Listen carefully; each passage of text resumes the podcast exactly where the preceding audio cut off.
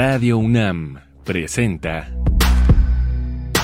Un espacio para el diálogo y la suma de ideas. Escuchar y escucharnos. Construyendo igualdad.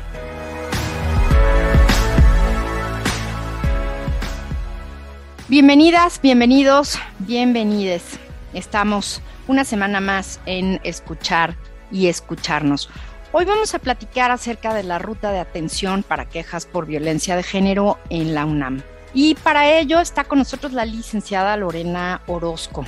Lorena, muchas gracias por estar con nosotros, mucho gusto. Gracias a ti, Amalia, por la invitación. Es un gusto estar aquí con ustedes para compartirles nuestro cómo atendemos a las personas aquí en Defensoría. Pues nos parece un, tema importantísimo. Hemos hablado sobre el trabajo de la Defensoría en, en distintas ocasiones, pero creo que hablar específicamente sobre la ruta de atención, qué pasa, quiénes pueden tener acceso para poner quejas formales es muy importante. Entonces queremos que nos lo compartas.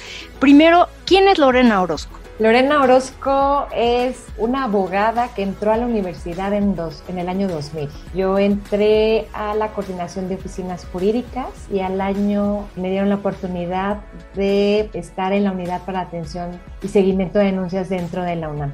Estuve más o menos desde el 2001 hasta el 2020 en la UNAM, que empezamos a atender nosotros asuntos de violencia de género ya con el protocolo en el año 2016. Y bueno, ya con el cambio que se hizo del estatuto de la Defensoría y estas modificaciones y estas reformas a la legislación, la UNAD pasó a ser parte de la Defensoría. Entonces yo entré a la Defensoría y ahí creamos el área de primer contacto, que ya luego les explicaré en qué consiste, y actualmente eh, soy defensora adjunta del área de violencia de género de la Defensoría. Y pues, ¿qué te parece si recordamos qué hace la Defensoría de los Derechos Universitarios, Igualdad y Atención de la Violencia de Género? Vamos a escuchar.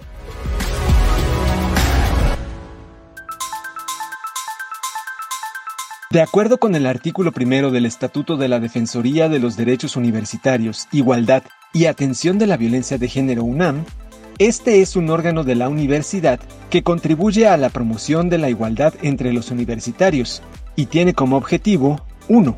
Recibir y atender quejas del alumnado y personal académico de la UNAM por actos u omisiones que afecten los derechos que otorga la normativa universitaria. 2. Recibir y atender quejas del alumnado, personal académico y personal administrativo por actos u omisiones que constituyan violencia de género. 3. Coadyuvar con las autoridades en la estrategia de prevención, atención, sanción y erradicación de la violencia de género y cualquier otra forma de violencia en la UNAM. Y 4. Proporcionar asesoría en materia de derechos universitarios y violencia de género. Recuerda, todas, todos y todes podemos trabajar por una mejor convivencia dentro de la UNAM.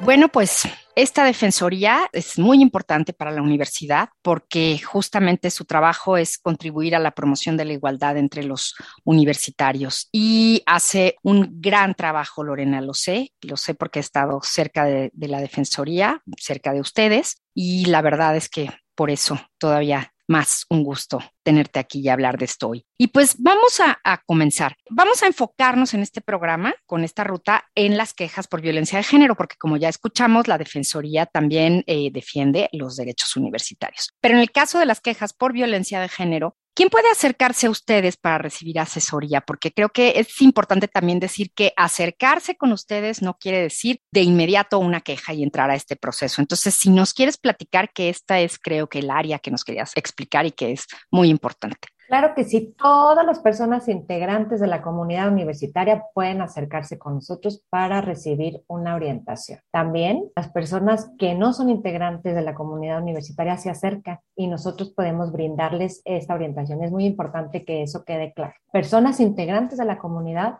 pero también hay personas externas que acuden con nosotros y entonces nosotros brindamos esta orientación. ¿Cómo llegan con nosotros? Pueden llegar por medio de vía telefónica, o por redes sociales o vía presencial o por correo electrónico o también nosotros en la página de la Defensoría tenemos un formulario web en este formulario web pueden registrar su solicitud para que nosotros podamos brindarles esta orientación. En el área de primer contacto, que es la que les iba yo a platicar, es un área que está integrada por trabajadoras sociales, especialistas en violencia de género, en la atención de violencia de género, una abogada, también hay una gestora y ahí ellas lo que hacen es recibir a la persona por primera vez y poderle brindar una asesoría, una orientación de acuerdo a la problemática que nos plantean las personas usuarias. Y en el caso de las personas de la comunidad, estamos hablando entonces de trabajadores, trabajadoras, eh, el alumnado, personal académico. La atención es para todos y todas. Para todos y de confianza también. También acuden con nosotros personal, prestadores de servicios profesionales por honorarios. Entonces, nosotros atendemos a toda la comunidad. Que podamos conocer de las quejas es diferente, pero el brindarles la orientación a toda la comunidad y a personas externas, ¿de acuerdo? Las personas externas, como en qué caso o en qué situaciones se acercan a la Defensoría? Para pedirnos a lo mejor orientación por ejemplo, tenemos algunos casos a lo mejor que llegan con nosotros de escuelas incorporadas y entonces nosotros no somos el área competente, sin embargo les damos la orientación y la derivamos a la de Gire en este caso. O por ejemplo, alguna persona que es estudiante, que no es alumna, pero es, es estudiante de estos talleres a lo mejor de danza o en la Dirección General de Deporte Universitario hay clases y estos, estas personas se les considera estudiantes. Nosotros también podemos brindar esta orientación para que sepan ellas qué hacer y a dónde dirigirse, ¿de acuerdo? Cuando están sufriendo por algún hecho de violencia de género. Y ahora otra cosa que te quiero preguntar. Esta atención se da a mujeres, hombres y personas sexogenéricas diversas, ¿no? Porque cuando escuchamos muchas veces violencia de género o género, mucha gente dice, ah, claro, esto es solamente para las mujeres. Entonces, háblanos un poco sobre esto. Sí, las personas, nosotros nos referimos siempre a personas usuarias, porque como dices, pueden ser hombres, mujeres o de acuerdo al género de la persona. Entonces, esta violencia se da por su condición de género. ¿Qué quiere decir esta condición de género? a lo mejor por alguna, por su orientación sexual, sea hombre, sea mujer, o por su identidad de género, ¿no? Entonces, nosotros atendemos a todas las personas. El género no quiere decir que sea únicamente violencia contra las mujeres, es diferente. Ajá. Yo puedo insultar a una persona y ese insulto es violencia, pero no necesariamente tiene que ser violencia de género, ¿ok? Entonces, o también se puede hacer un acoso, pero ese acoso no necesariamente se caracteriza por que sea género.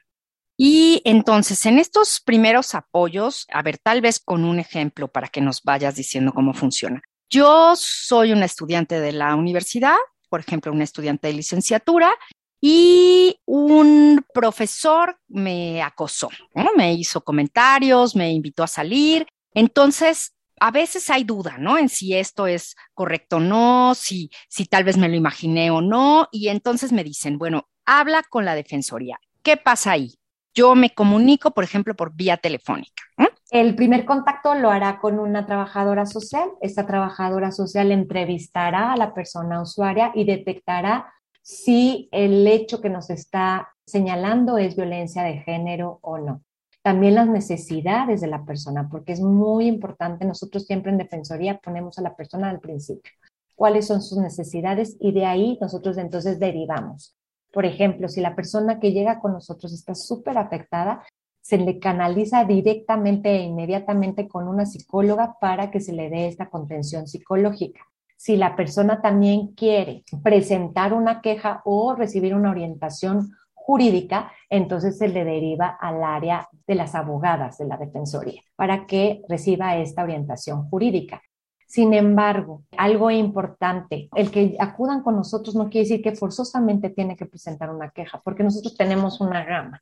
A lo mejor la persona no quiere presentar una queja, pero sí quiere que se implementen medidas o a lo mejor quiere que no se le afecte a la persona, pero únicamente que se le haga saber que lo que está haciendo está mal y entonces se le puede ofrecer un procedimiento alternativo. O también tenemos que no es violencia de género y entonces la derivamos a las instancias que son. O a lo mejor sí es violencia de género, pero ¿sabes qué? También tenemos que hay una afectación académica a sus derechos académicos. Entonces el área de violencia de género y de derechos universitarios atienden a esta persona. ¿De acuerdo? Entonces sí es muy importante en esta área lo que se hace es detectar cuál es la problemática, cuáles son las necesidades y dependiendo de lo que se detecte, entonces ya se deriva a los servicios que presta la Defensoría. ¿Qué pasa, Lorena? Si, bueno, está muy afectada la persona, le pueden dar como esa atención inmediata por parte de, de una psicóloga, pero ¿qué pasa si ustedes detectan que necesita ayuda a más largo plazo? Ok, a partir de, de esta pandemia, los servicios de salud de la universidad, pues obviamente se restringieron un poco. Y entonces la Defensoría lo que hace ahora es dar estas pequeñas terapias. Puede ser que demos terapias entre 3 y 14 sesiones, eso lo, lo define la psicóloga, ¿no? Con el grupo interdisciplinario que tiene, con, la persona afectada. Y entonces se analiza la problemática, se analiza la afectación y entonces se da cuenta que tiene que llevar esta terapia psicológica. Y como los servicios que presta la universidad ahora están un poco saturados, nosotros entramos para no dejar en estado de indefensión a la persona usuaria. Y se le dan estas terapias breves, se le llaman terapias breves, ¿de acuerdo? Y para terminar con estos primeros apoyos, ¿qué sucede con estos procedimientos alternativos? ¿Nos puedes explicar cómo funciona o dar un ejemplo? Tenemos un departamento especializado en estos procedimientos alternativos. El área de procedimiento alternativo tiene que valorar en qué consiste eh, la problemática y si es viable o no el procedimiento alternativo dependiendo mucho de la cuestión de pues, la falta o el hecho que se cometió. Normalmente en asuntos de violencia sexual no se llevan a cabo procedimientos alternativos y no hay un careo jamás, ¿verdad? O sea, no se enfrenta a las personas, ¿no? Se supone que sí debería de haber algo conciliatorio, pero cuando las dos partes están a favor, ¿no? Cuando las dos partes tienen el consentimiento y es voluntario y, y, acaba en el momento en que una persona dice, ya no estoy de acuerdo. Eso sí es bien importante y es totalmente confidencial. Llegan a un acuerdo y este acuerdo es construido entre las partes. Nosotros como Defensoría solamente se facilita para que lleguen a este o construyan estos acuerdos. Muy bien, y acabas de decir una, una palabra importantísima, confidencialidad, que rige a todos los procesos de la Defensoría, ¿verdad? Correcto. Bueno, pues vamos a, a escuchar nuestra propuesta musical de hoy. Hoy estamos hablando de la ruta de atención para quejas por violencia de género en la UNAM y nos acompaña la licenciada Lorena Orozco, defensora adjunta del área de género de la Defensoría. Hoy vamos a escuchar una canción que se llama La sonrisa de Julia. La idea era un poco de, de esperanza y de optimismo, que es lo que esperamos que sea el resultado después de la intervención de la Defensoría en las diferentes situaciones. Hasta que un día, ojalá, la Defensoría se quedara sin trabajo que hacer, sin esta mediación, porque erradicáramos la violencia de nuestra universidad. Y bueno, pues el grupo que canta esta canción, la canción es Merece la pena, es La Sonrisa de Julia. Este grupo es un grupo español que nació del encuentro de sus integrantes en la Escuela de Música Creativa de la ciudad de Madrid. Su estilo musical está a medio camino entre el Britpop de los 90 y el pop rock español moderno y con unas letras personales e intimistas. Y de eso trata esta canción, merece la pena.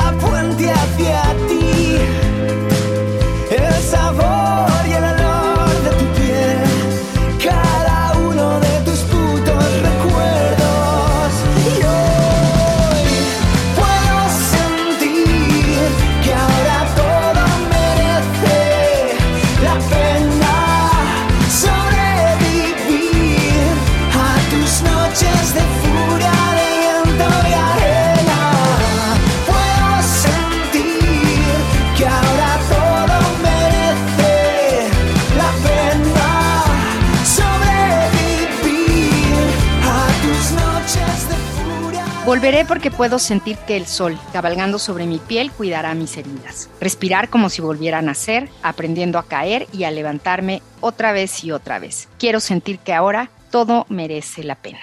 Esta fue la sonrisa de Julia con la canción Todo merece la pena. Bueno, pues Lorena, entonces ya pasamos esa primera atención, ¿no? ¿Y qué sigue en la ruta de violencia de género. ¿Qué sucede cuando alguien ya se decide a poner una queja? Que esto también no tiene que ser en ese momento, ¿verdad? A veces hay procesos más largos. ¿Qué pasa ahí? Es correcto, es importantísimo que se les da la seguridad a la persona, ¿no? Tanto la psicóloga como la abogada, que cuando ella esté lista puede ya decidir si va a presentar su queja o no ya cuando quiere presentar la queja, lo que se hace es que se entrevista con la abogada y se le ayuda a hacer su declaración, su narrativa. Nosotros le llamamos narrativa. Esto es una descripción de los hechos o circunstancias de tiempo, modo y lugar. Cuándo ocurrieron los hechos, cómo ocurrieron, en dónde, entonces, estas circunstancias de tiempo, modo y lugar son súper importantes para integrar esta declaración. Muchas veces las personas no identifican qué violencia sufrió. Entonces, para eso también es la labor de la psicóloga. Normalmente tratamos de trabajar estas narrativas o estas denuncias con la psicóloga y la abogada y la persona que está narrando los hechos. ¿Por qué? Porque como saben, en violencia de género, normalmente los hechos siempre son en lo oscurito, que nadie vea, que nadie, ¿no? Entonces el dicho de la persona es la prueba fundamental que nosotros tenemos.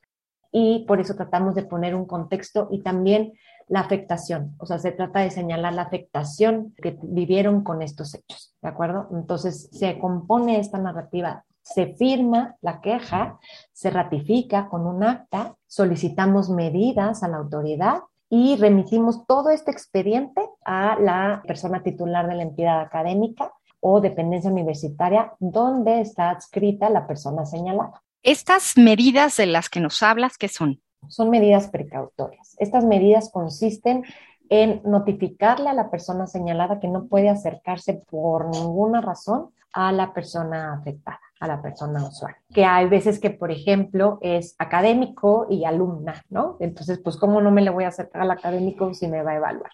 Entonces, estas medidas también pueden consistir en solicitar a la autoridad que eh, haga a lo mejor cambio de grupo o estas cuestiones que ayuden a la persona afectada a estar tranquila y a salvaguardar su integridad física y emocional. ¿Qué pasa si no cumplen con esas medidas? La persona señalada, si no cumple, se tiene que dar aviso a la autoridad y a la defensoría para decir no están cumpliendo y entonces se puede hacer una nueva queja o simplemente con este documento solicitar el incumplimiento de estas medidas y entonces la autoridad pues tomará acciones a seguir. Y entonces, bueno, ya están notificadas ambas partes, ¿no? Quien ejerció violencia y quien puso la queja.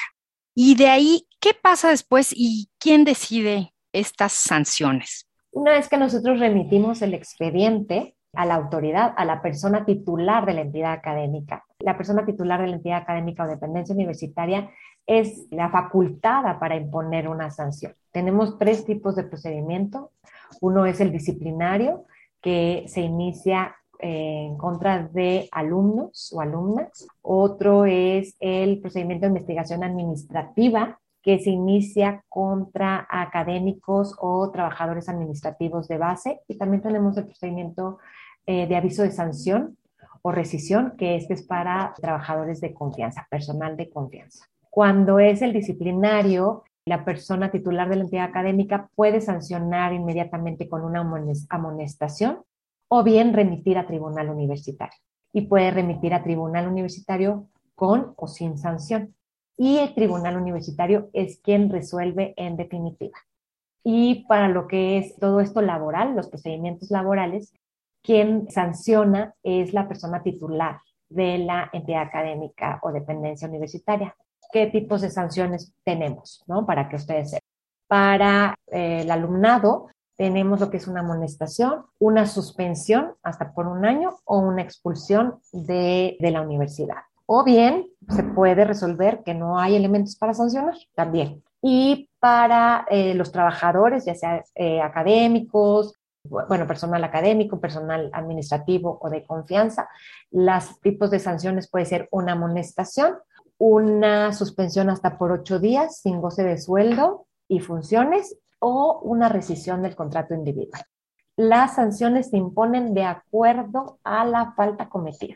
¿Y qué pasa, por ejemplo, el titular de, de una dependencia? ¿Tiene alguna guía para tomar estas decisiones? ¿Puede decir, no, no es importante y entonces nada más se le amonesta? ¿O cómo, cómo se da este seguimiento y cómo se asegura la defensoría que se cumpla? Claro, todas las entidades académicas tienen una oficina jurídica esta oficina jurídica depende de la oficina de la abogacía general. Y entonces, en las oficinas jurídicas son la, eh, pues, el personal que orienta y asesora a las personas titulares de las entidades académicas para que apliquen una sanción. También tenemos unos lineamientos de taxatividad. Estos lineamientos se dieron a conocer o se publicaron en diciembre, no tengo la fecha exacta, en diciembre de 2021, y aplica para todo lo que es el alumnado. Y para los trabajadores no aplican estos lineamientos, pero va de acuerdo a eh, la gravedad de la falta cometida. Ahora bien, para las dependencias que no tienen oficina jurídica, está la Dirección General de Asuntos Jurídicos. Y la Dirección General de Asuntos Jurídicos hace las veces de representante legal y es quien asesora a las personas titulares de estas dependencias. Por ejemplo, Radio UNAM tiene la coordinación de difusión cultural, tiene una oficina jurídica y entonces asesora. Pero, por ejemplo, la Dirección General de Obras, quien revisa estos asuntos es la Dirección General de Asuntos Jurídicos. Y ven si hay elementos, ¿ok? Para sancionar o no sancionar. ¿Y hay posibilidad de que el titular o la titular se niegue a sancionar?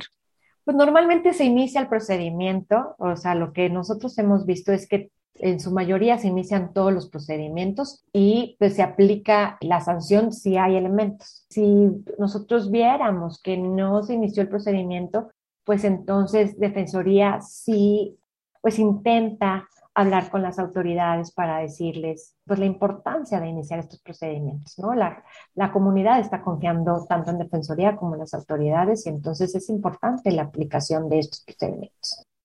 En este tiempo, desde que inició el protocolo hace unos años y ahora estamos con esta ruta de violencia, ¿cuántas quejas se han realizado? ¿Qué números hay? ¿Y cuáles son las violencias más denunciadas, Lorena? A ver, te platico. El protocolo se dio inicio el 30, o se dio a conocer el 30 de agosto de 2016. Del 30 de agosto de 2016 al 14 de agosto de 2020, que tenemos ese lapso antes de que pasáramos a Defensoría, se presentaron 1.486 quejas. Ahora bien, del 15 de agosto de 2020 al 16 de agosto de 2021, la Defensoría ha atendido 245 quejas. ¿Cuáles son las principales violencias? Tenemos lo que es violencia psicológica y violencia sexual como cuestiones de acoso y hostigamiento sexual es lo que más podríamos tener. Pues muchas gracias, Lorena. Fue un buen recorrido y muy claro sobre esta ruta para las quejas de violencia de género. Nada más, si quieres decirnos la página de la Defensoría para que pueda la gente acercarse. Sí, claro que sí, es www.defensoría.unam.mx. Nuestros teléfonos, a lo mejor que son muy importantes, ¿Sí? tenemos el 55 41 61 60 48. Este es un número virtual y tenemos más de 40 líneas esté atendiendo al mismo tiempo. Si quieren mandarnos un correo, es género arroba defensoría.unam.mx. Pues muchísimas gracias a la licenciada Lorena Orozco, defensora adjunta del área de género de la Defensoría de los Derechos Universitarios, Igualdad y Atención de la Violencia de Género en la UNAM. Hasta luego, Lorena. Hasta luego. Escucharnos pronto. Pues terminamos por hoy. Esto fue Escuchar y Escucharnos en la producción, Silvia Cruz Jiménez y Carmen Sumaya. Yo soy María Amalia Fernández. Estamos construyendo igualdad y para ello nos escuchamos la próxima semana, miércoles 10 de la mañana.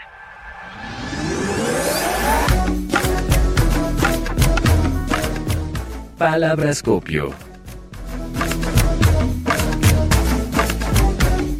Violencia por razones de género. Cualquier tipo de violencia, ya sea verbal, psicológica, física o sexual que se ejerce contra una persona debido a su sexo, género y o identidad sexual. Existen seis tipos de violencia, física, psicológica, sexual, digital, económica y patrimonial. Cuatro modalidades de violencia, familiar, institucional, laboral y docente. Tomado del glosario Políticas Universitarias para la Igualdad de Género, UNAM.